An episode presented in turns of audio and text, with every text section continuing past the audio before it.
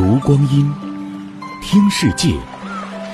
二零一八声音日历，十一月十八日，农历十月十一。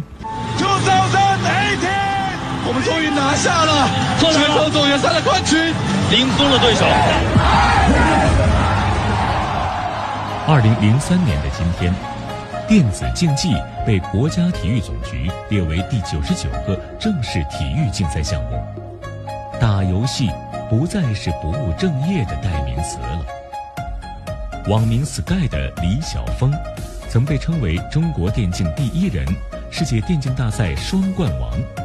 在采访时，他说到自己入行的梦想：当有一天时候，你打开电视，电视上可以看到很优秀的选手，像刘翔、像姚明这样有这种引导作用的这种明星，然后在电视上打着这种我们的电子竞技的这种所谓的游戏比赛。电子竞技被社会所认可，也带动了游戏解说、游戏主播产业的火爆。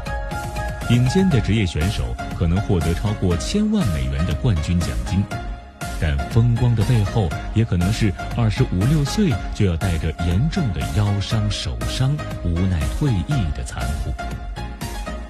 今年，电竞作为表演项目进入雅加达亚运会，中国队夺金成为历史性的一刻。